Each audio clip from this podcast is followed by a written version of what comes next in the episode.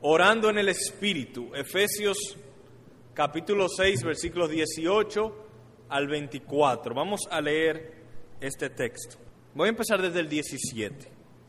Y tomad el yelmo de la salvación y la espada del Espíritu, que es la palabra de Dios, orando en todo tiempo con toda oración y súplica en el Espíritu, y velando en ello con toda perseverancia y súplica por todos los santos, y por mí, a fin de que al abrir mi boca me sea dada palabra para dar a conocer con denuedo el misterio del Evangelio, por el cual soy embajador en cadenas, que con denuedo hable de él como debo hablar, para que también vosotros sepáis mis asuntos y lo que hago, todo os lo hará saber Tíquico, hermano amado y fiel ministro en el Señor, el cual envié a vosotros para esto mismo, para que sepáis lo tocante a nosotros y que consuele vuestros corazones. Paz sea a los hermanos y amor con fe de Dios Padre y del Señor Jesucristo. La gracia sea con todos los que aman a nuestro Señor Jesucristo con amor inalterable. Amén. Este es el decimoquinto y último mensaje de la serie de Efesios. Dios nos ha llevado a través de esta serie en los últimos seis meses, en los últimos y 15 mensajes, y hemos tratado los temas que Él ha querido que tratemos. Hemos tocado aquellas cosas que Dios puso en este libro de la Biblia que Él considera importante para nosotros en este momento. Y damos gracias a Dios por las abundantes riquezas que se encuentran en este libro de la Biblia y que nos ha dado a conocer a través de este estudio. Hoy nos corresponde tocar el último tema que Dios quiere que tratemos y es el tema de la oración. Y cuando hablamos del tema, cuando hablamos del tema de la oración, es un tema donde todo cristiano sabe que necesita mejorar. Si yo quiero, si yo quisiera producir un sentido de culpa en ustedes, probablemente el tema de la oración sea uno de los temas más adecuados para eso. ¿Por qué? Porque todos nos sentimos faltos, nos sentimos que estamos cortos en cuanto a la oración y sabemos y reconocemos nuestra necesidad de ser personas de oración. Pero mi propósito en esta mañana no es producir un sentido de culpa en ustedes. Mi propósito en esta mañana es más bien ser usado por Dios para abrirte los ojos espirituales a lo glorioso y necesario de la oración. Así que vamos a pasar de una vez al tema de la oración. Y lo primero que notamos es que la oración es parte de un contexto. El pastor Juan José nos expuso el domingo pasado las instrucciones bíblicas sobre la batalla espiritual del creyente y en particular la armadura o las armas espirituales que Dios nos ha dejado para librar esta guerra con éxito. Lo primero que el pastor Juan José nos decía es que nuestra guerra no es principalmente contra otros seres humanos. Aunque a nosotros nos parezca que nuestros conflictos son principalmente con otras personas, la Biblia nos enseña que nuestro conflicto principalmente es contra un ejército espiritual malvado y poderoso. O sea que cuando yo peco contra mi cónyuge, realmente estoy en una batalla espiritual donde el enemigo está atacando mi alma y la de mi cónyuge. Lo mismo sucede cuando un hijo peca contra su padre, un padre contra su hijo, cuando un jefe contra su empleado, un empleado contra su jefe, y en cualquier otra relación humana donde haya pecado, es una batalla primordialmente espiritual contra los enemigos espirituales. Entonces, como no es una lucha contra seres humanos, los instrumentos y las herramientas humanas no tienen mucha eficacia. Son las herramientas y las armas espirituales las que son eficaces en estas circunstancias. Además, el enemigo es numeroso y poderoso. Y la única manera de vencerlo es fortaleciéndonos con los recursos omnipotentes de Dios. Y ya esos recursos fueron considerados en su mayoría. Se habló del cinturón de la verdad, la coraza de la justicia, los pies del Evangelio de la paz, el escudo de la fe, el yelmo de la salvación y la espada del Espíritu que es la palabra de Dios. Pero el último mensaje se detuvo a propósito en el verso 17, dejando para hoy un último elemento de la guerra espiritual que es la oración. Vamos a leer los versos 17 al 19 de nuevo. Y tomando el yelmo de la salvación y la espada del Espíritu, que es la palabra de Dios, orando en todo tiempo, con toda oración y súplica en el Espíritu y velando en ello, con toda perseverancia y súplica por todos los santos y por mí, a fin de que al abrir mi boca me sea dada palabra para dar a conocer con denuedo el misterio del Evangelio. Noten que el verso 18 es una continuación de la armadura de Dios ni siquiera es una oración diferente. El verso 17 y el verso 18 y el verso 19 son parte de una misma oración. No obstante, la oración parece tener una función particular, diferente a las, a las otras armas espirituales. Porque a las demás armas espirituales se le dice, por ejemplo, el yelmo de la salvación, la espada del espíritu, el cinturón de la verdad, el escudo de la fe, pero a la oración no se le llama, por ejemplo, la trompeta de la oración. No se le llama el celular de la oración. Se le llama simplemente hacer todo aquello orando en todo tiempo.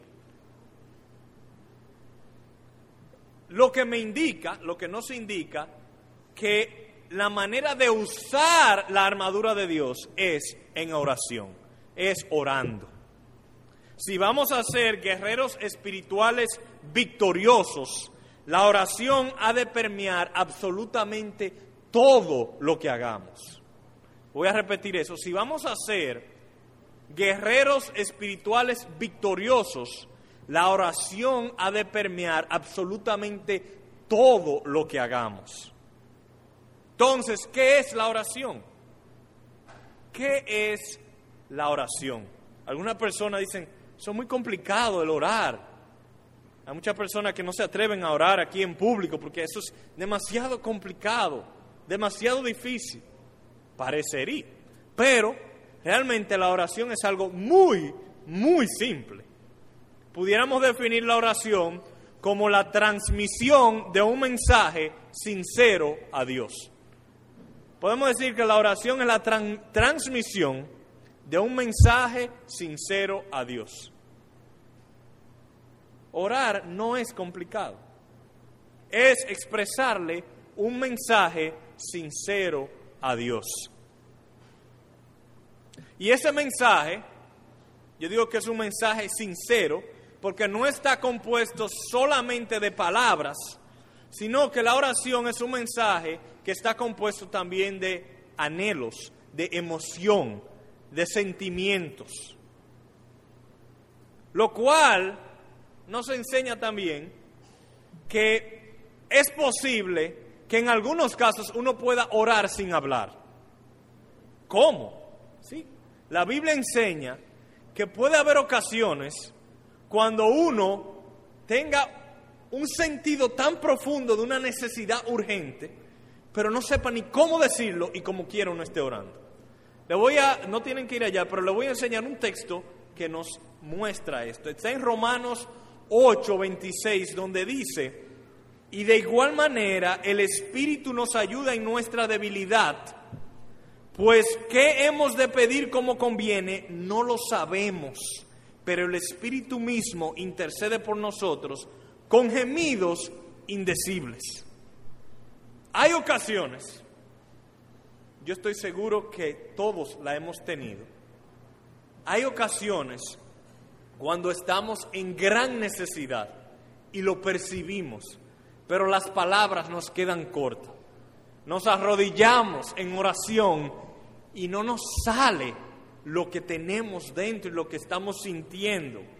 No sabemos ni cómo empezar a orar, no sabemos ni qué pedir. Lo que sabemos es que, lo que necesitamos de Dios. El clamor sin palabras de nuestro corazón es una oración que el Espíritu Santo presenta delante de Dios como una petición. O sea que la oración es transmitirle un mensaje sincero a Dios. En la mayoría de los casos usamos palabras para transmitir ese mensaje, pero no son meras palabras, son palabras que transmiten el sincero anhelo, la sincera necesidad, el profundo deseo de nuestro corazón. Y el hecho de que la oración sea un instrumento, sea indispensable para la guerra espiritual, nos enseña varias cosas sobre la oración. Déjeme tratar de recapitular para enfatizar el punto. Estamos aquí considerando la armadura de Dios. Ya el domingo pasado se vio, se vieron las diferentes, los diferentes componentes de la armadura de Dios. Pero hoy estamos viendo la oración, que es un componente que permea todo el uso de la armadura de Dios. Lo cual nos muestra lo importantísimo que es la oración en la guerra espiritual. Nos enseña que la oración es un arma de guerra.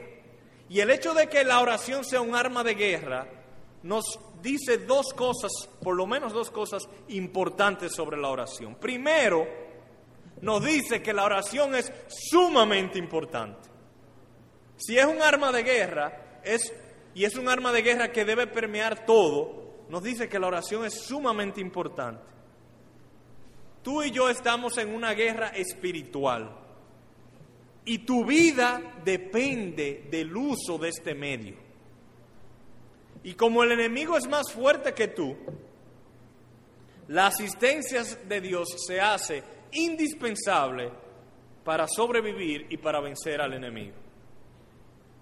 La oración es la manera en que solicitamos esa asistencia que necesitamos. La oración es el medio que Dios nos ha dado para cuando tengamos la necesidad podamos pedir la asistencia, la única asistencia que nos ayudará a sobrevivir y vencer al enemigo. La oración es para la guerra. La oración es un arma de guerra. La oración no es para el lujo o la comodidad. Somos soldados de Dios y Él nos ha concedido un medio para enviarle mensajes directos solicitando toda la ayuda que necesitemos en nuestra batalla espiritual. No obstante, o pero, la oración se hace ineficaz en muchos porque a veces no es utilizada correctamente. La oración es un arma de guerra para transmitirle mensajes a Dios solicitando ayuda en nuestra guerra espiritual, pero a veces la oración le damos un uso equivocado y por eso no es eficaz. Dice Santiago 4, escuchen esto, pedís y no recibís, porque pedís mal para gastar en vuestros deleites.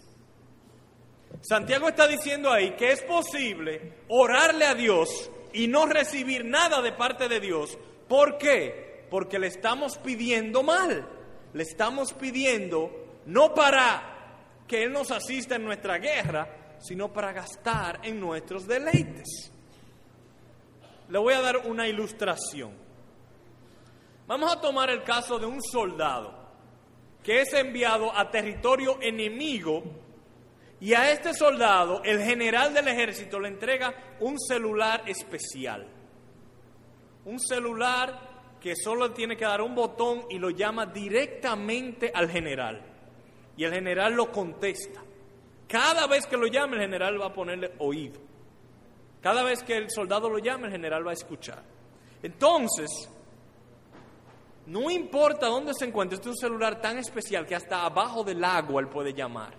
No importa dónde se encuentre, debajo de piedras, en cuevas, en el espacio, donde quiera, él puede tomar este celular especial y contactar al general supremo del ejército, que tiene a su disposición todos los tanques de guerra, los aviones, las armas, todo lo necesario para asistir a este soldado en la guerra. Si necesita un helicóptero para atacar al enemigo, llama y el general se lo envía. Si necesita refuerzos porque los ataques del enemigo son fuertes, los pide y el general envía los refuerzos. Pero vamos a suponer que este soldado, quien se encuentra en una importante misión en territorio enemigo, empieza a enviar mensajes para gastar en sus deleites. ¿Qué va a suceder? ¿Qué va a suceder? Déjeme darle algunos ejemplos. Vamos a decir que él toma el celular, llame a su general, le diga, señor general, necesito urgentemente que me envíe una langosta a la plancha porque me estoy cansando de la comida. O, señor general, señor general, gracias por contestar el teléfono. De noche me estoy aburriendo. Eh, por favor, necesito una pantalla plana de 48 pulgadas y, y una parábola y un DVD porque me estoy aburriendo en las noches. ¿Qué usted cree que va a decir el general? O, señor general, estoy muy afligido porque salió el iPhone 4 y yo solamente tengo el iPhone 2. Por favor, mándeme el iPhone 4 rápido, porque me da vergüenza con los... El enemigo tiene el modelo más moderno y me da vergüenza andar con esto. O, oh, señor general, necesito 100 mil pesos para hacerme una cirugía plástica. Porque las otras mujeres del enemigo se están arreglando y yo me estoy viendo vieja. Mándame el dinero y que cuando me operen no me pase nada. ¿Qué ustedes piensan que el general del ejército va a hacer con esas oraciones tan importantes? Serán concedidas por el general cuando por otro lado hay soldados que están dando sus vidas y están necesitando recursos para vencer al enemigo y conquistar nuevos territorios. ¿Qué pasa con esos soldados que están enfocados en pedir televisiones nuevas cuando aquellos soldados están pidiendo agua, están pidiendo metralladoras, están pidiendo tanques de guerra? Yo creo, me parece, que los que piden, bueno, las escrituras lo dicen, los que piden para gastar en sus deleites y no para la expansión del reino del general, sus peticiones no son contestadas.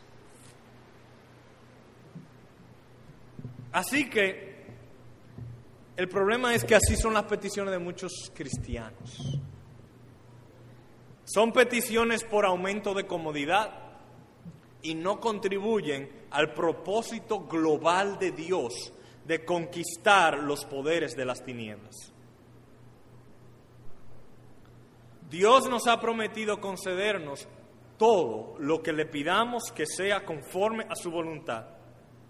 Así que la pregunta clave es, ¿son tus peticiones conforme a la voluntad de Dios?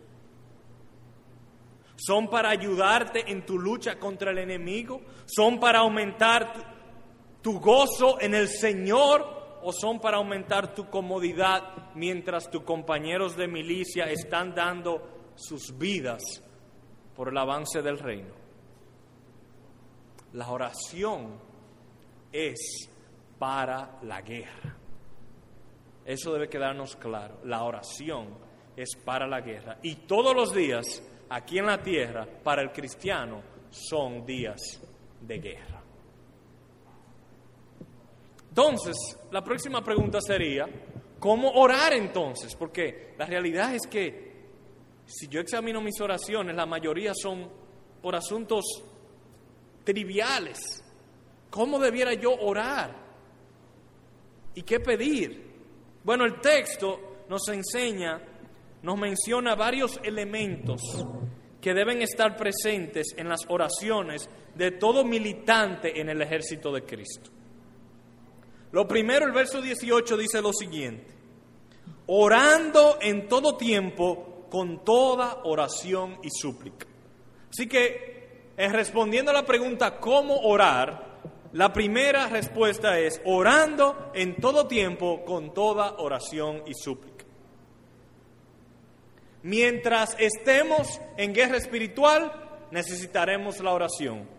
Y en este mundo siempre estaremos en guerra espiritual, lo cual nos enseña que siempre necesitaremos la oración. Todos los momentos de nuestras vidas. Aquí dice orando en todo tiempo. En otro lugar Pablo dice orar sin cesar. Siempre presentando nuestras peticiones delante de Dios. Así que orando en todo tiempo es que en todo lo que hagamos la oración esté presente antes, durante y después que cada, antes de cada programa de televisión oremos.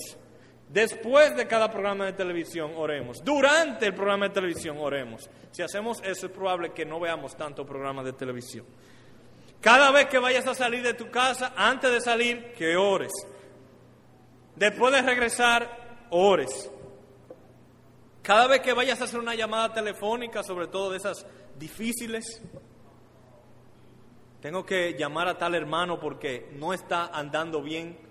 Señor, ayúdame en esta conversación difícil.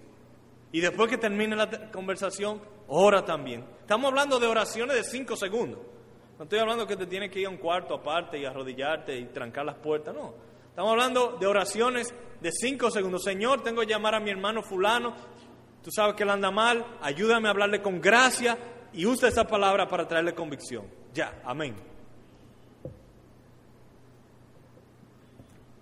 Cada comida, antes de comer, cada vez que vayas a dormir, antes de acostarte, Señor, cuídame, dame descanso. Cuando te levantes, gracias Señor por el descanso que me diste. Antes de salir de viaje, cuando regreses de viaje, antes de hacer un negocio, cuando cierres un negocio, cada vez que vayas a, leer cualquier cosa, el periódico, cualquier libro cristiano, Señor, líbrame de cualquier error que pueda estar aquí en el periódico o en el libro antes de cada clase universitaria, después de cada clase, antes de cada examen, después de cada examen, cada visita con tus amistades, en cada conversación, orar en todo tiempo, depender de Dios y de su gracia para todo lo que hagamos. Seamos nosotros una comunidad de gente que ora espontáneamente. Que si ahí cuando termina el culto en el estacionamiento un hermano te dice, mira, estoy pasando por este problema, tú le puedes decir, vamos a orar aquí mismo. ¿Qué nos detiene de orar aquí mismo? Vamos a orar ahora y oramos ahora. Que nuestra oración sea como dejar el celular abierto. Yo no sé si a usted le ha sucedido. Yo sé que a mí me ha sucedido. Que a veces uno llama y no llega a, darle el botón rojo en el celular. Y uno pone el celular por ahí, cree que nadie lo está oyendo, pero el otro está ahí y está oyendo todo lo que tú dices. Y después que, tú tu celular y dice 15 minutos, y dice, ay, ¿qué yo habré dicho? Tal vez oyó algo que no debió haber escuchado. Yo no sé si a usted le ha sucedido eso. Bueno, con Dios nosotros debiéramos dejar el celular siempre abierto nunca darle el botón rojo. Que todo, en todo estemos orando. Orar sin cesar es nunca presionar el botón rojo de tu llamada con Dios. Oh Señor, concédenos que nuestras vidas sean más así. Pero otro punto de cómo orar, dice el texto también, velando en ello con toda perseverancia y súplica por todos los santos. Así que una segunda manera de cómo orar es orando con perseverancia y súplica por todos los santos. esta dirección está también relacionada con el tiempo. La primera era que oráramos en todo tiempo, en todo momento. Pero aquí hay una exhortación a no simplemente ser espontáneo en la oración, orar en todo momento, sino a, perseverar en la oración, a orar por mucho tiempo, a, a ser persistente en nuestras oraciones delante de Dios. Así que la Biblia nos llama tanto a orar espontáneamente en todo momento, como también a orar programadamente, de tal manera que perseveremos en la oración. Aunque Dios contesta muchas oraciones de inmediato, hay otras que toman tiempo y es parte del propósito de Dios concedérnosla después de traerla muchas veces. Hay veces que Dios contesta la oración después que la hemos orado 947 veces. No necesariamente en la primera.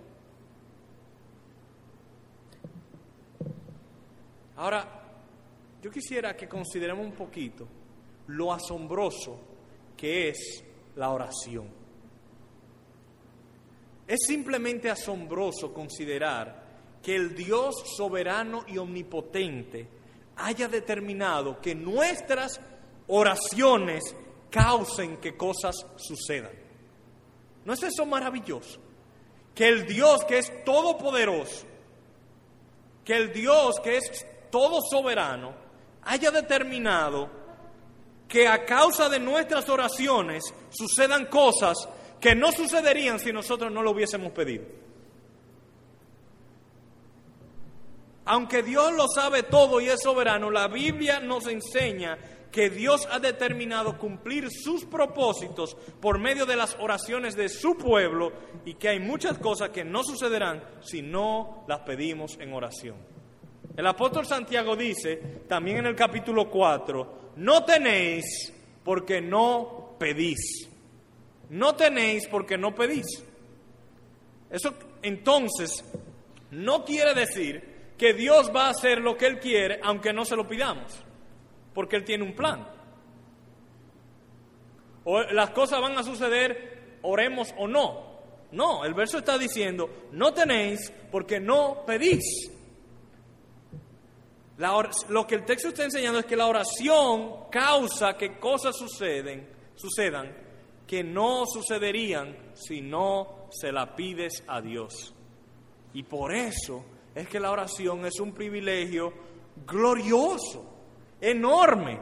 Imagínense, no estamos hablando de peticiones al presidente, estamos hablando de peticiones a uno que nadie detiene su mano y le dice, ¿qué haces? Y tenemos el privilegio de que por medio de nuestras oraciones sucedan cosas que no sucederían a menos que se la pidamos a Dios.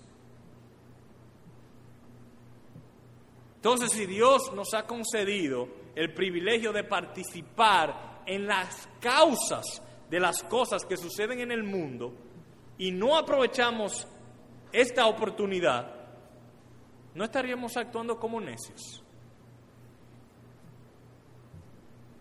Si Dios nos está dando la oportunidad de causar que cosas sucedan en este mundo y no aprovechamos esa oportunidad, no estaríamos actuando como necios.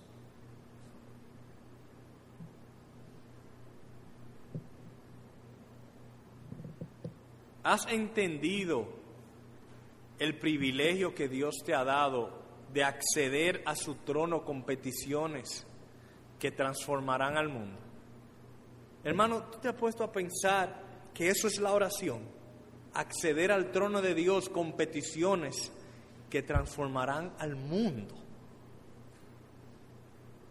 Así que considerando la importancia, el papel tan importante que tiene la oración en las cosas que suceden en este mundo, estoy convencido que nada contribuirá más al avance de la iglesia de Cristo en esta ciudad y en esta nación que nuestras oraciones. Oigan eso. pienso, en mi parecer, por lo que hemos visto, que nada contribuirá más al avance del Evangelio de Cristo en esta ciudad y en esta nación que tus oraciones, que nuestras oraciones. Nada contribuirá a la preservación y el crecimiento de esta iglesia local que las oraciones privadas y corporativas de esta iglesia local.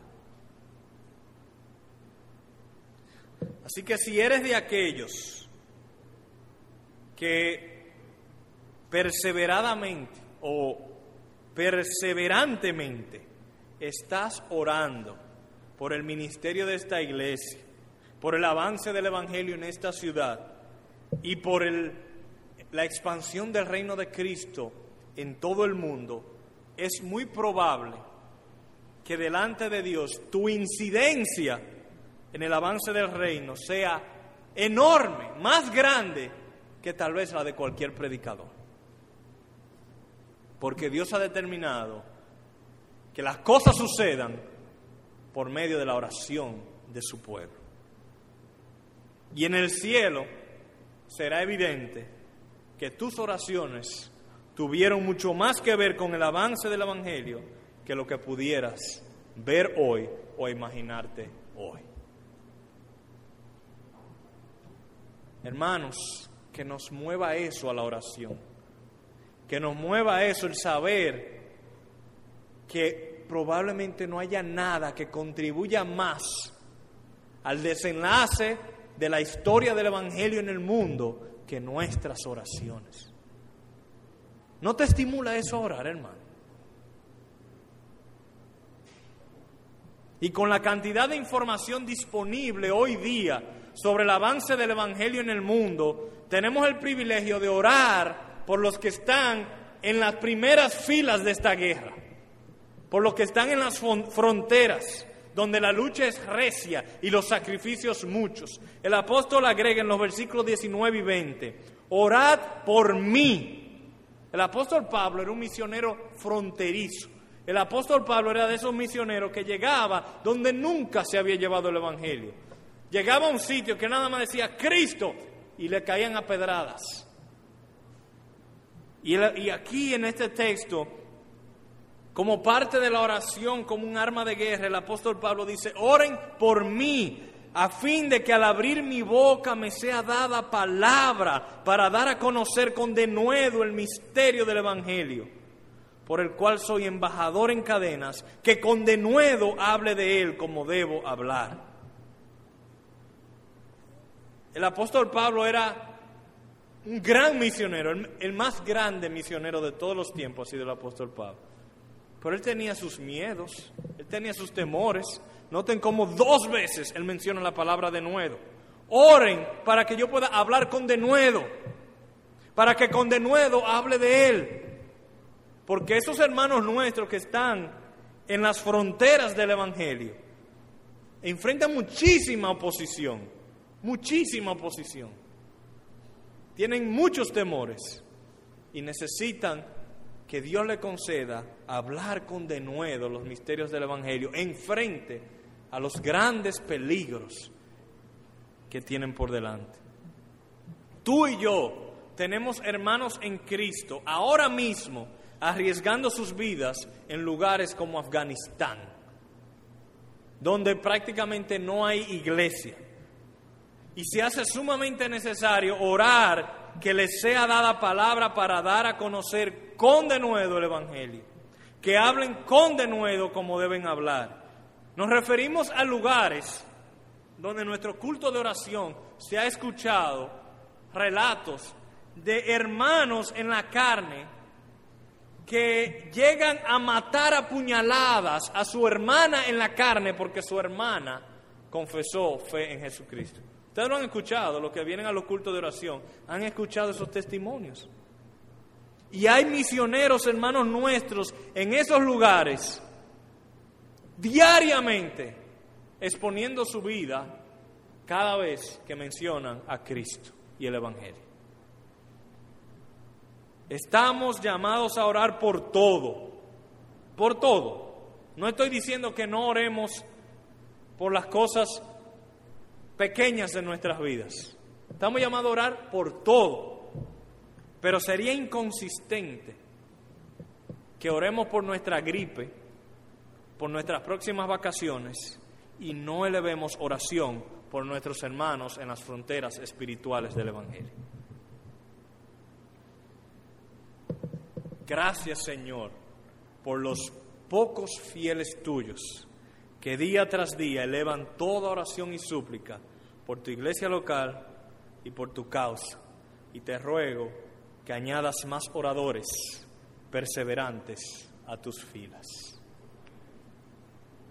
Si estas palabras te han motivado, si estas palabras están usadas, siendo usadas por Dios para motivarte a orar, a ser más perseverante en la oración y más espontáneo en la oración. Toma una libreta hoy y si no tiene una, compra una mañana. Y empieza a llevar con perseverancia peticiones. Empieza a poner peticiones por ti y por tu guerra espiritual. Y por tu familia y por la guerra espiritual de tu familia, y por tu iglesia y la guerra espiritual de tu iglesia, y por la causa de Cristo global y la guerra espiritual global del Evangelio. Con toda perseverancia, y sabes qué, participarás activamente en el desenlace de la historia. ¿Tú crees eso?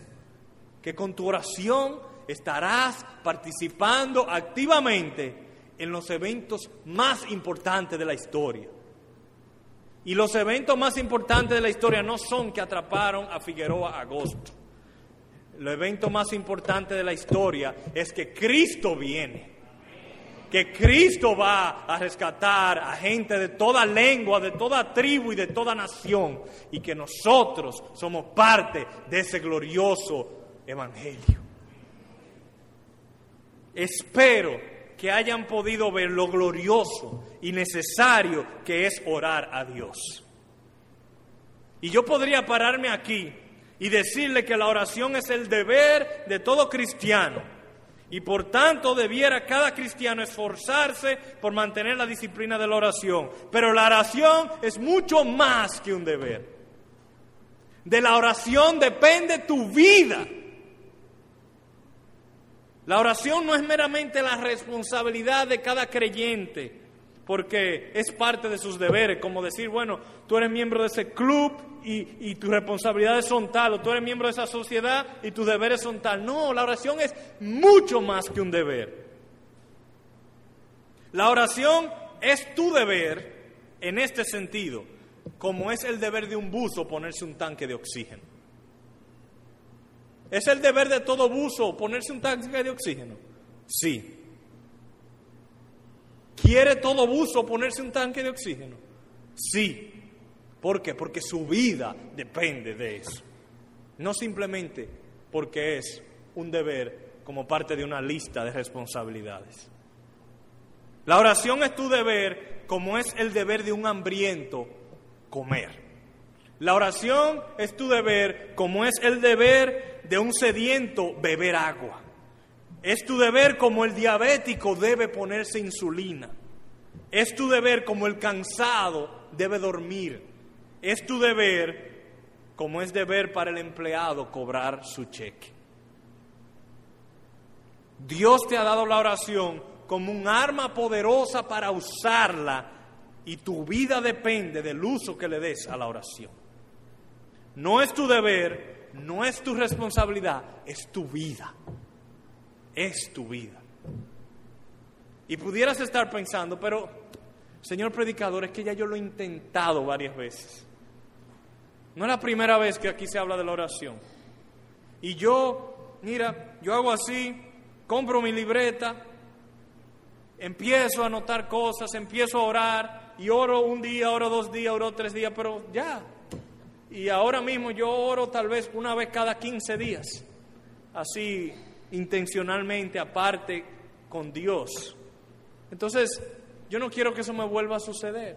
Bueno, te voy a dar algunas recomendaciones. Primero, planifica el lugar y la hora donde diariamente ores a Dios. Haz una cita con Dios diaria. No lo dejes a cuando el tiempo, cuando tengas tiempo, porque sabes que no va a suceder. Satanás vence la mayoría de las oraciones de los cristianos antes que sucedan. ¿Ustedes saben cómo? Satanás sabe el poder de la oración. Él sabe que sin la oración Él te puede vencer. Entonces Él va a hacer todo lo posible para que tú no ores. ¿Y tú sabes cómo Satanás vence la oración? Antes de que tú inicies a orar, Él empieza a ponerte distracciones. Y no es con el pecado que Él te distrae, con cosas buenas. Te recuerda que tú tienes un correo que contestar. O te recuerda que atraparon a Figueroa y que tú quieres saber más detalles de eso. O tal vez te recuerda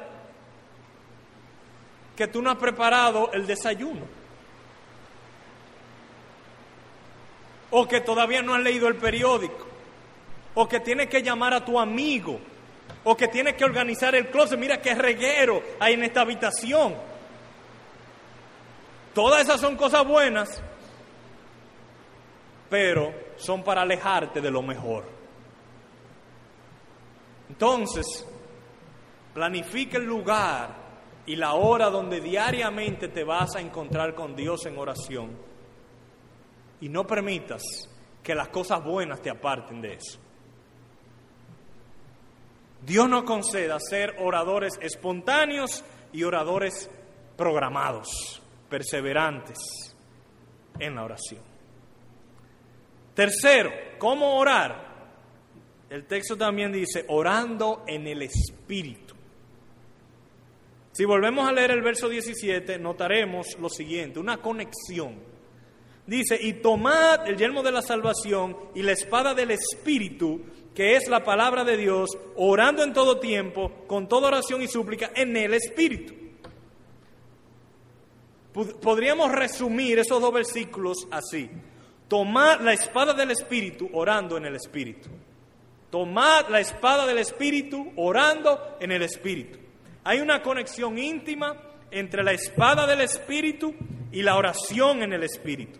Y este texto parece enseñar que la manera de tomar la palabra de Dios de manera eficaz para con ella vencer al enemigo es orando.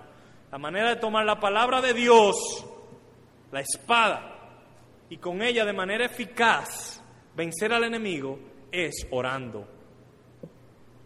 Orar en el Espíritu es orar bajo la guía del Espíritu. Es orar en conformidad a las palabras del Espíritu. ¿Y dónde están las palabras del Espíritu de Dios? En la palabra inspirada del Espíritu de Dios.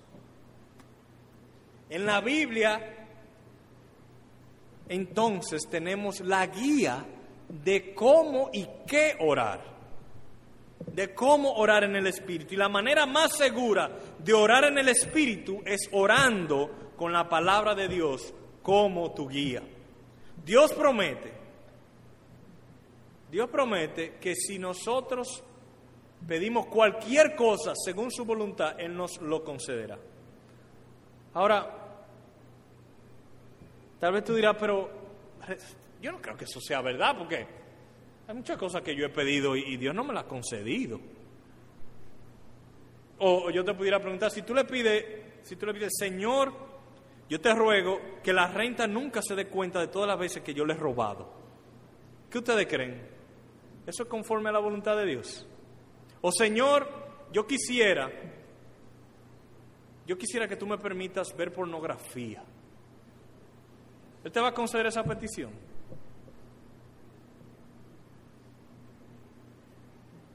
No, no te la va a conceder porque no es conforme a su voluntad. ¿Y dónde encontramos la voluntad de Dios? La voluntad de Dios está en su palabra. Podemos estar seguros que si nuestras peticiones salen de las escrituras, estamos orando conforme a la voluntad de Dios y nuestras peticiones serán concedidas. Yo quiero darle un ejemplo, cualquiera, pero tomado del libro de este mismo libro de Efesios. Vamos a suponer que usted programó su tiempo de encuentro con Dios a las 7 de la mañana o a las seis y media de la mañana y está leyendo en su devocional, le corresponde leer Efesios 4. Y está leyendo ahí, concentrado, meditando, y llega al verso 29, donde lee, ninguna palabra corrompida salga de vuestra boca, sino la que sea buena para la necesaria edificación, a fin de dar gracia a los oyentes. Y al tú meditar en ese texto, el Espíritu Santo te da convicción. Y te recuerda que ayer salieron palabras corrompidas de tu boca. Hablaste con alguien y le hablaste mal. Y entonces en ese mismo momento tú oras y dices, Señor, ayer salieron de mi boca palabras corrompidas hacia fulano. Perdóname y concédeme un hablar de gracia para los que me escuchan. Voy a llamar a fulano por teléfono, le voy a pedir perdón, concédeme gracia ante sus ojos y ayúdame a transformar mi hablar de tal manera que en lugar de veneno salga gracia de mi boca. Sé que es tu voluntad para mi vida, pues lo dice tu palabra aquí en Efesios 4:29, concédemelo en el nombre de Jesús. Amén.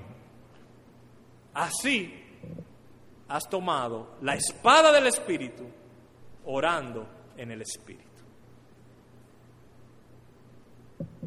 Así que hemos visto que la oración es un arma de guerra, que la oración es para usarla en la guerra, orando en todo tiempo, orando en perseverancia, orando por todos los santos, incluyendo aquellos y sobre todo aquellos que están en las fronteras del Evangelio, orando en el Espíritu según la voluntad revelada de Dios en su palabra, y así el Señor nos capacitará para usar la oración como un arma de guerra para sobrevivir y para ser victoriosos en nuestra guerra espiritual. Hemos entonces llegado al final de esta carta a los Efesios. Dios nos ha, enseñado muchas cosas sobre su persona y sobre su carácter y su obra en la vida de cada uno de nosotros.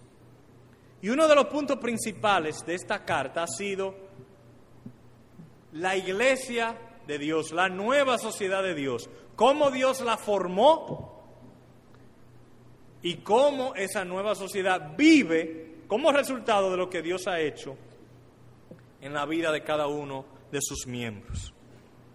Y yo quiero concluir ahora la serie tratando de resumir los 155 versículos de este libro en unos párrafos, usando las mismas palabras del apóstol Pablo. Así que voy a tratar de leer este resumen basado en las mismas palabras, sacando lo que, a mi parecer, son las ideas centrales de este libro.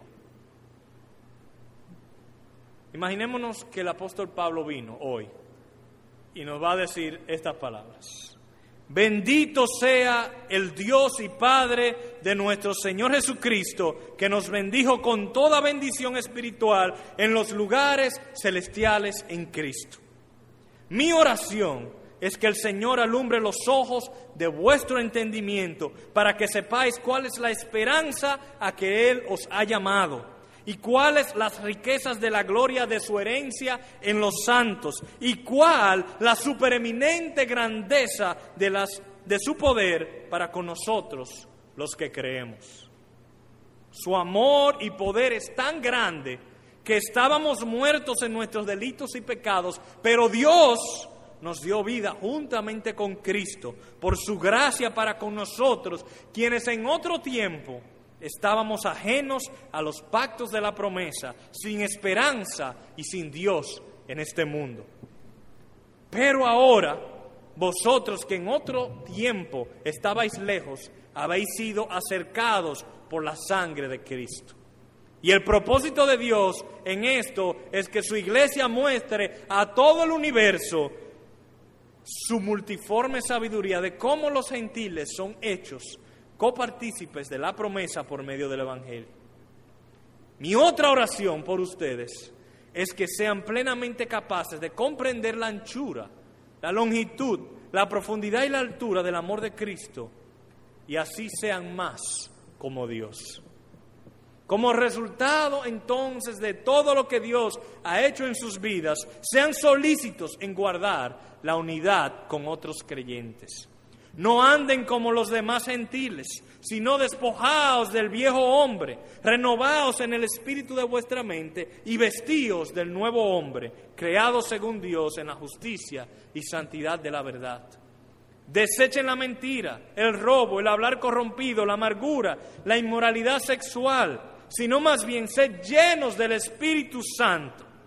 Esto dará como resultado sumisión a Cristo en todas tus relaciones humanas. Los esposos serán líderes amorosos como Cristo, las esposas respetuosas y sumisas, los hijos, los, los hijos serán obedientes y los padres disciplinarán con propósito y sabiduría. Los empleados servirán a sus empresas con honestidad y los jefes serán justos. Y recuerden que al final del día nuestra lucha no es contra otros seres humanos, sino contra ejércitos espirituales de maldad.